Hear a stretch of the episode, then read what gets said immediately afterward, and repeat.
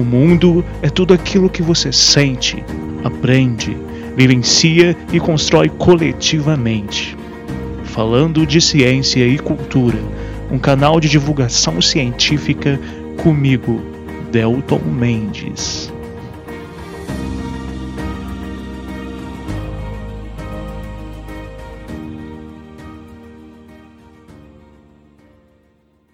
Mundo de hoje é um mundo muito diferente do que era há 100 anos atrás, do que era há 500 anos atrás, do que era há milhares de anos atrás.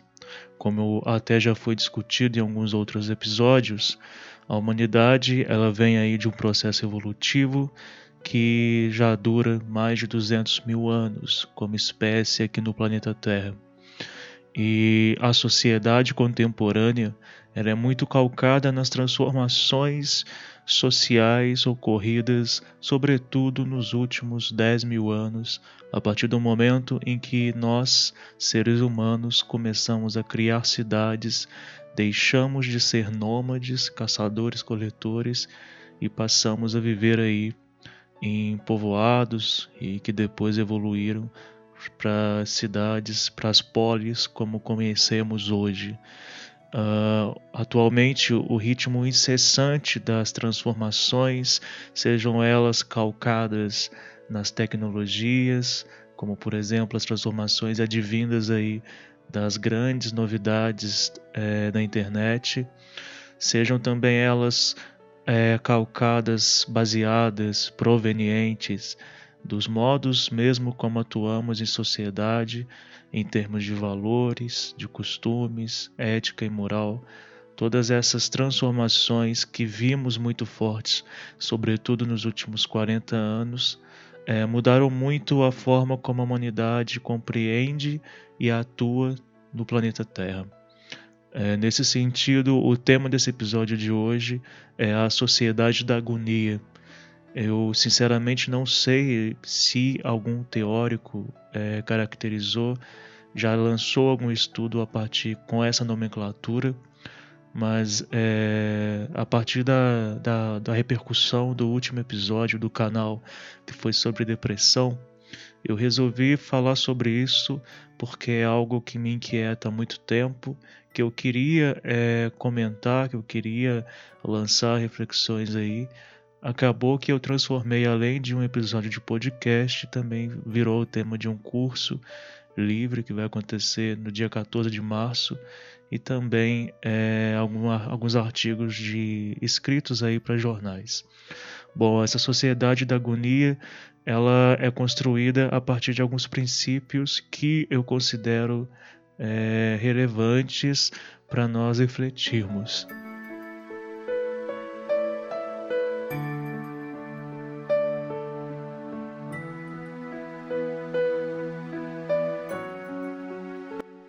A priori, eu acho interessante a gente pensar sobre a agonia, o significado mesmo da palavra agonia, que está muito fortemente é, alicerçada no sentido de tortura, de ansiedade, de aflição, de angústia, é, sofrimento, enfim, reparem que a agonia ela está associada fortemente desde a sentimentos como a tristeza até a percepções aí de ansiedade, de aflição. Eu acho o termo aflição talvez um dos melhores aí para a gente colocar como sinônimo de agonia.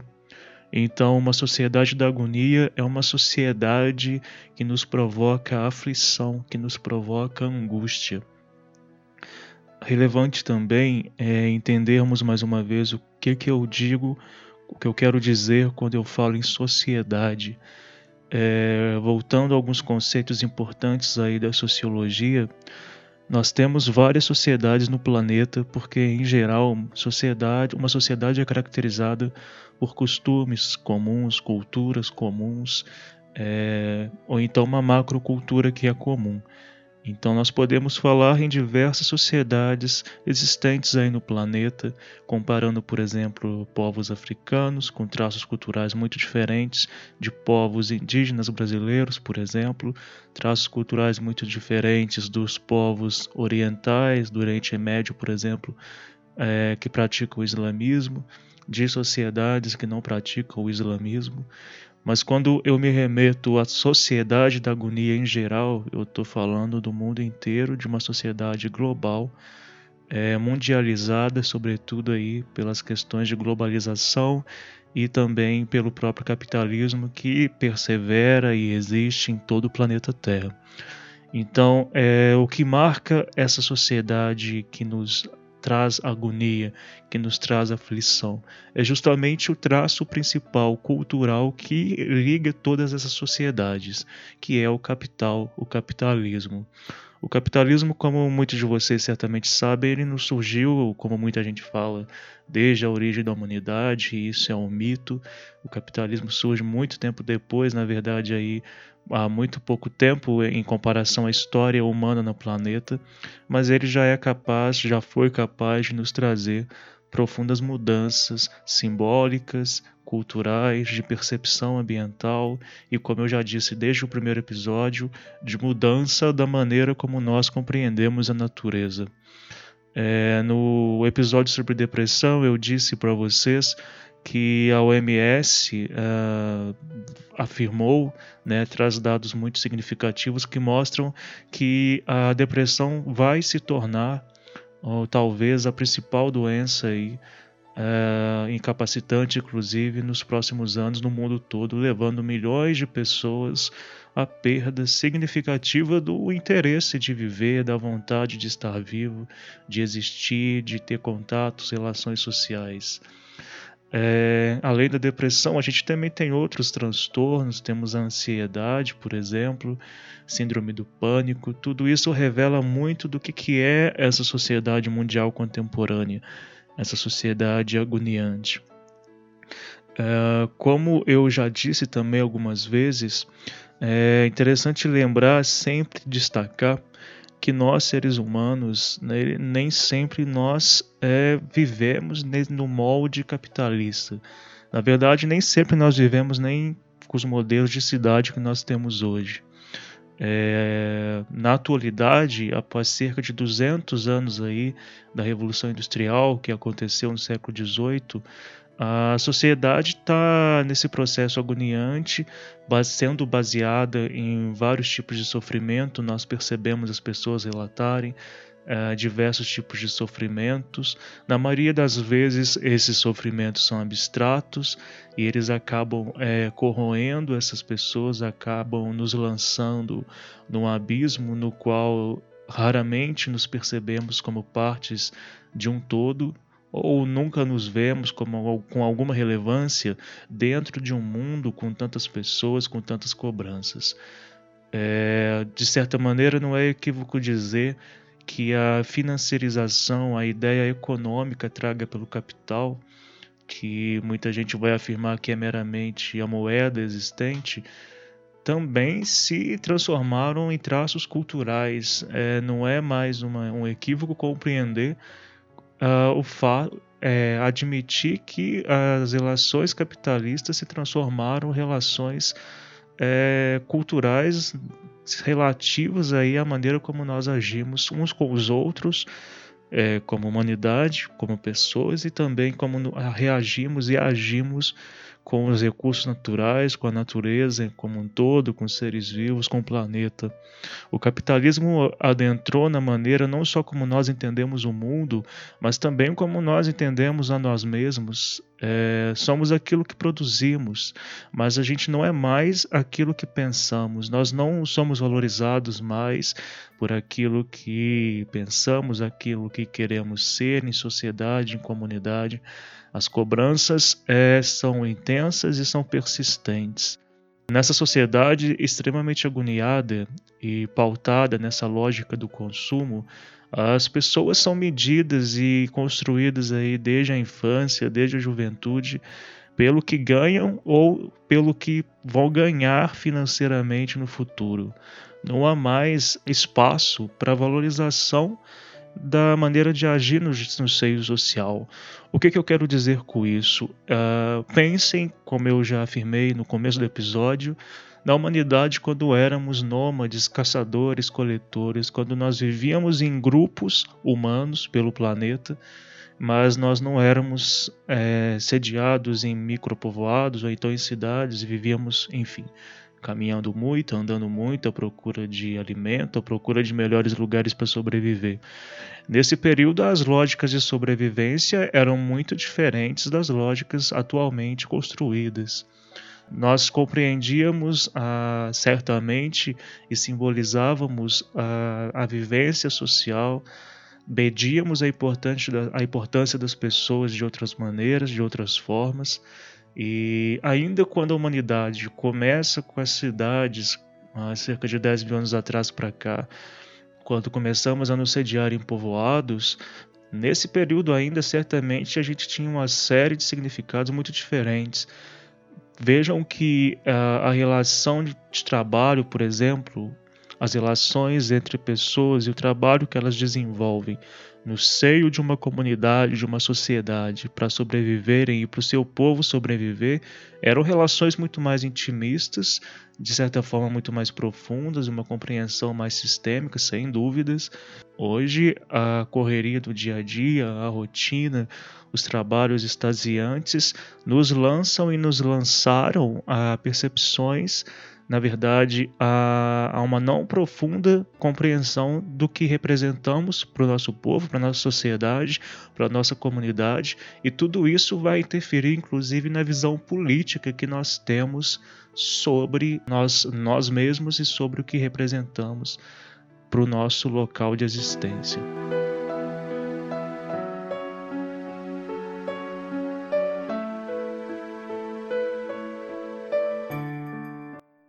O sucesso não é mais, é, hoje em dia, compreendido apenas como saúde constante, ter acesso ao alimento, à água, às brincadeiras, enfim, traços culturais que por muito tempo caracterizaram a felicidade dos nossos antepassados.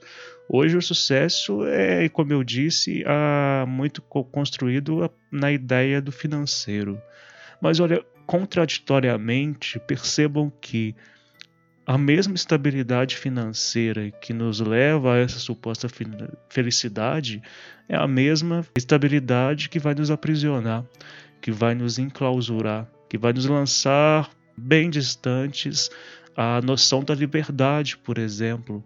Na ciência, compreendemos o afeto como resultado de emoções, que se tornam sentimentos.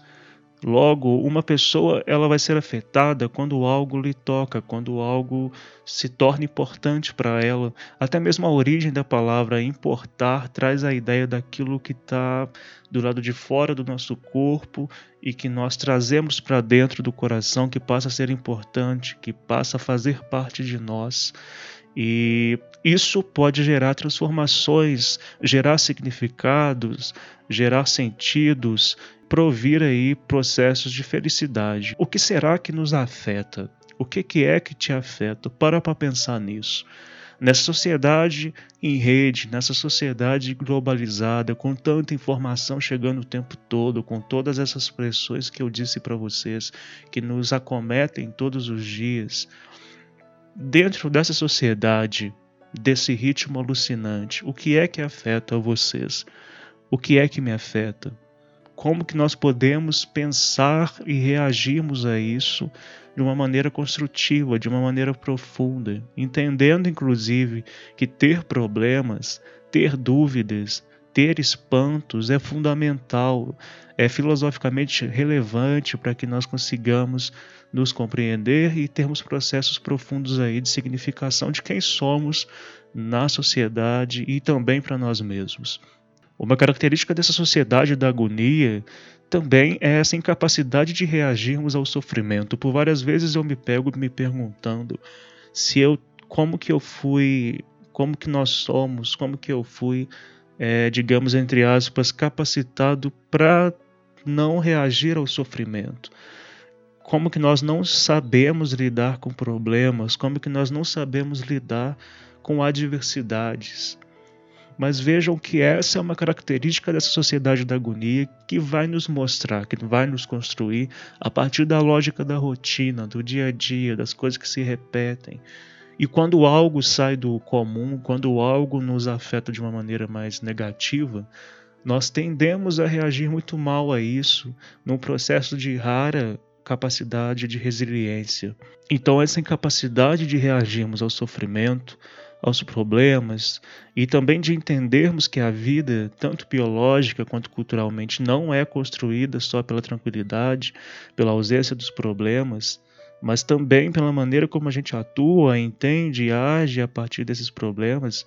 Isso é muito importante para a gente, para nós compreendermos e, e conseguirmos reagir dentro dessa sociedade da agonia. É, mais uma vez, trata-se de uma macrocultura é, global que vem padronizar o que nós somos e o que queremos, como por exemplo a ideia do corpo, como que a, a beleza ela é padronizada, ela é estereotipada e também está fortemente associado à ideia da competição que é totalmente contrária à ideia da cooperação, a mesma cooperação que nos fez estarmos aqui hoje como espécie. Se nós não tivéssemos cooperado diante de vários cataclismos ambientais que houveram aí nos últimos milhares de anos, nenhum de nós estaríamos aqui, eu fazendo esse episódio, vocês ouvindo há competição natural na natureza, é óbvio. Na natureza há competição o tempo todo, mas também há cooperação. E seres vivos sociais, eles cooperam. Então, nós estamos, de certa forma, indo em contrapartida a um pressuposto basilar da nossa evolução social. É, um exemplo que eu, que eu noto muito claramente dentro disso que eu estou dizendo para vocês é a maneira que estudantes são treinados dentro das salas de aula a competirem. E raramente a gente vê estudantes nas escolas serem capacitados para cooperarem entre si. A própria ideia do Enem é competitiva em excesso ah, o sistema de notas, o sistema de pontuação. Notem que tudo isso lança a ideia de que vivemos é, literalmente numa selva pós-moderna, na qual parece que temos um ser vivo aí, extraplanetário, que nos obriga e vai nos escravizar a trabalhar para ter uma renda mensal, trabalhar 20, 20 horas por dia, 13 horas por dia, 10 horas por dia. E que se assim a gente não fizer, nós não teremos as condições e recursos aí os recursos ecológicos elementares que qualquer ser vivo precisa, que é alimentar, se proteger e reproduzir.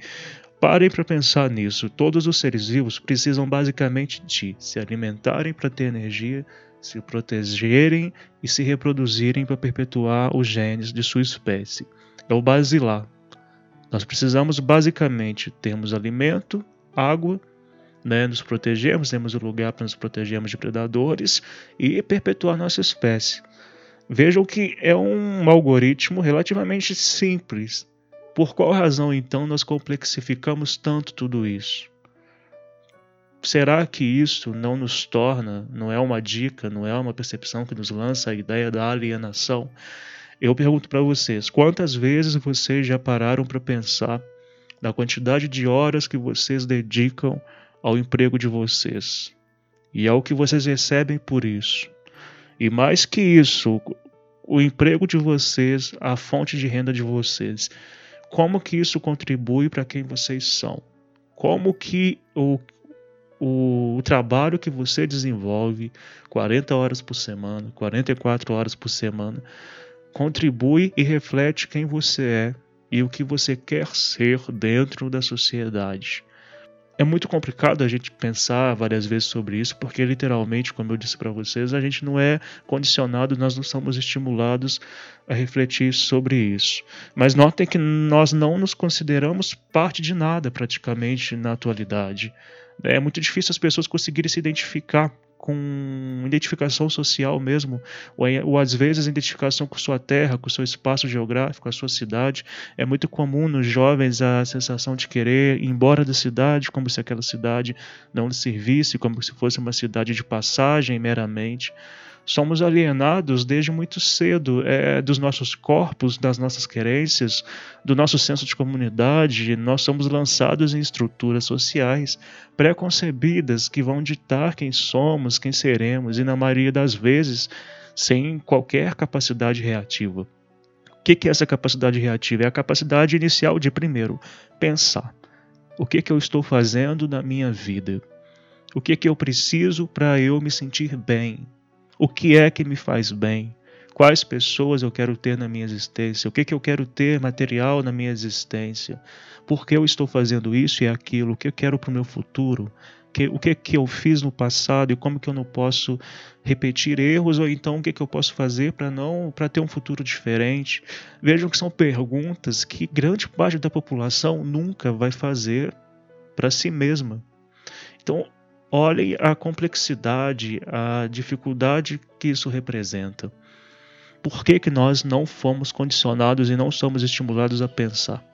Por isso que no, na abertura do episódio eu disse que a inquietação, o espanto são muito importantes, são a base da filosofia, porque quando nós é, ficamos inquietos com alguma coisa, imagine um cientista que quer descobrir a cura da AIDS, ele fica inquieto, ele vai buscar a resposta para isso. Isso lhe dá um sentido na vida, um de vários sentidos possíveis. É, então vejo que até mesmo na ciência a quietação é fundamental e o espantar. Parem para pensar numa criança quando ela descobre, por exemplo, que o Sol é uma estrela e mais que isso, é uma das estrelas menores que existem. Ora, o espanto que isso gera nas crianças, e não é um espanto negativo de, talvez, de estar vendo o fantasma e se assustar, é o espanto do tipo: caraca, eu nunca pensei nisso, que legal, deixa eu perguntar mais, deixa eu me inquietar mais. O que mais existe no universo? O que mais existe aqui na Terra que me inquieta e que me espanta? Vejam que são funda coisas fundamentais que vêm a partir da dúvida, mas que nós não somos condicionados e estimulados há muito tempo, por muito tempo, a duvidar. E se nós não criamos esse sentimento de espanto em relação à vida em geral, ao mundo em geral, nós também não vamos nos espantar e criar inquietações com relação a nós mesmos, ao nosso corpo, e aí a gente vai continuar existindo a partir de padrões que outras pessoas, outros grupos de pessoas definem como certo para todos nós.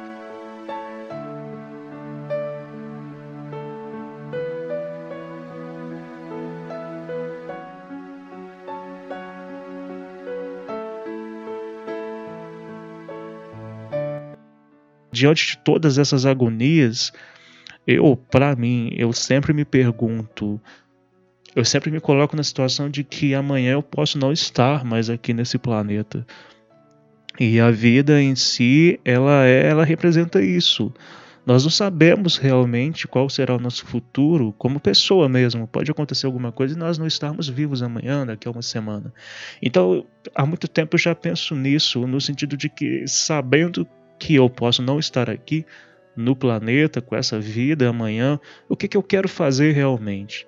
Se é essa sociedade da agonia é, o que mais nos aflige, necessariamente o tempo todo nós precisamos reproduzir ela em tudo que nós fazemos? Será que não podem existir instâncias aí de literalmente liberdade extrema ao ponto de nós tentarmos quebrar essas correntes dessa sociedade que agoniza, para mim é muito importante, são muito importantes essas perguntas e eu sempre tento me voltar a elas quando eu me vejo em situações complicadas, sejam reflexivas, filosóficas, sejam problemas variados aí é, de cunhos profissionais, de escolha, decisões eu tenho para mim que o que nos enriquece é, demais é a experiência. Que nós precisamos fugir sempre do perímetro que nos é dado. Perímetro é como se fosse uma circunferência na qual lá dentro nós estamos. Nós temos medo de fugir, de sair, ultrapassar essa circunferência, esse círculo no qual nós estamos. Fugir do perímetro, experimentar, é fugir do perímetro, é a gente pular essa fronteira imaginária que às vezes não é imaginária, não é verdade? Na sociedade nós temos literalmente barreiras, como por exemplo vários desníveis sociais, desigualdades sociais. Como que podemos estimular essa fuga, essa fuga desse perímetro pré-definido para nós, que não necessariamente fomos nós que construímos.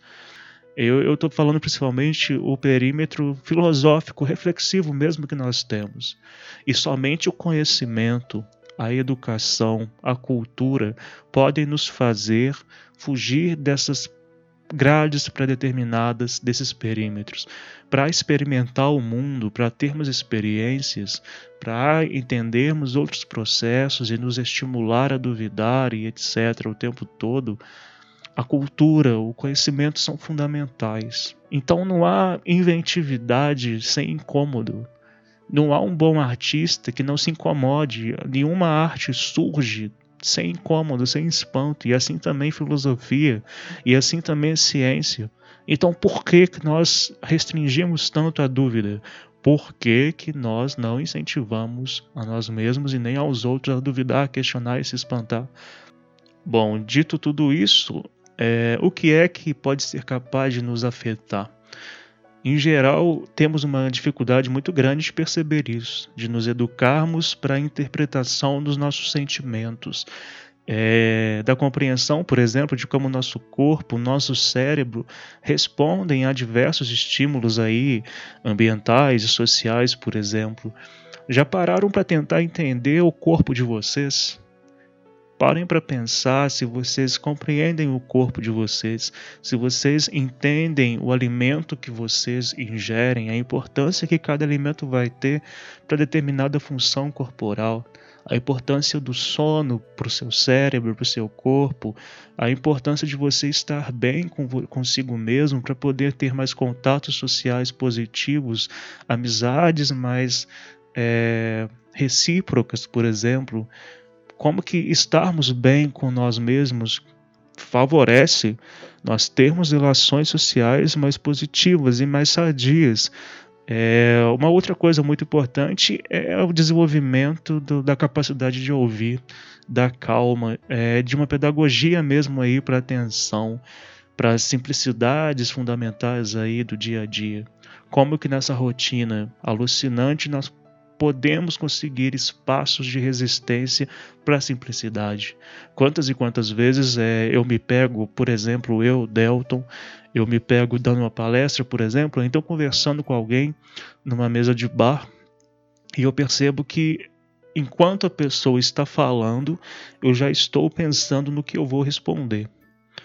Então, antes da pessoa terminar de falar, eu na verdade posso estar não, não prestando atenção no que, em tudo que ela está querendo dizer, porque eu estou preocupado em responder e já falar direto, assim que ela terminar de, de falar, de ter o seu instante de fala. Olha que absurdo que é isso.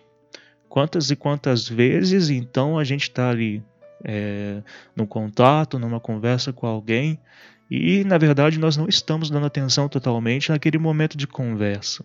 Hábitos, então, que valorizem a percepção dos outros, é, o espaço dos outros, podem sim nos conduzir a essa ideia da solidariedade, do altruísmo. Então, se nós não ouvimos, se nós não estamos preocupados em dar atenção ao outro, nós somos sim individualistas e dificilmente deixaremos de ser individualistas. Nós temos a capacidade de refletirmos sobre quem somos e batalharmos aí para uma realidade subjetiva, particular e coletiva que seja menos angustiante. Nesse mundo cada vez mais estabelecido é, por sentimentos aí de aprisionamento, de agonia, estimular a liberdade eu acho que é o nosso maior desafio é, transformar, por exemplo, todos os espaços públicos, das escolas às praças, das universidades aos museus, anfiteatros, enfim, transformar esses espaços em espaços de liberdade, de liberdade de expressão, de valorização das diferenças, é o que mais pode gerar resistência a esse modus operandi dessa sociedade da agonia. Então, é, permita-se se espantar, permita-se admirar, Permita-se criar condições para se espantar e para se admirar. Sejam é, cidadãos da polis. O cidadão da polis, um cidadão político, é aquele cidadão que vive na cidade, é, é a pessoa que entende que na sua comunidade, que a sua comunidade, o seu bairro, a sua cidade, o seu país é uma extensão de si mesmo. Então, além de tudo isso, valorize e estimule suas percepções sobre tudo. Vamos ter visões mais profundas, vamos refletir bastante, vamos duvidar. Duvidem, se perguntem quais são as fontes de informação é, que vocês, do material que vocês acessam, de onde vem a informação que ajuda você a tomar opinião sobre algum assunto. Cada vez mais é, a ciência tem mostrado para nós que é preciso que nós tenhamos uma visão de complexidade sobre nós mesmos, sobre o mundo. Então, nesse sentido, vamos nos permitir, galera, que as nossas experiências aqui, desse planetinha azul, tão pequeno em comparação ao cosmos inteiro, que essas relações sejam mais profundas possível, sempre motivadas por perguntas e inquietações que te façam, que nos façam nos sentirmos partes de tudo isso que nos rodeia e que está dentro de nós. Então era isso que eu queria trazer para vocês e espero que tenham gostado. Até o próximo episódio.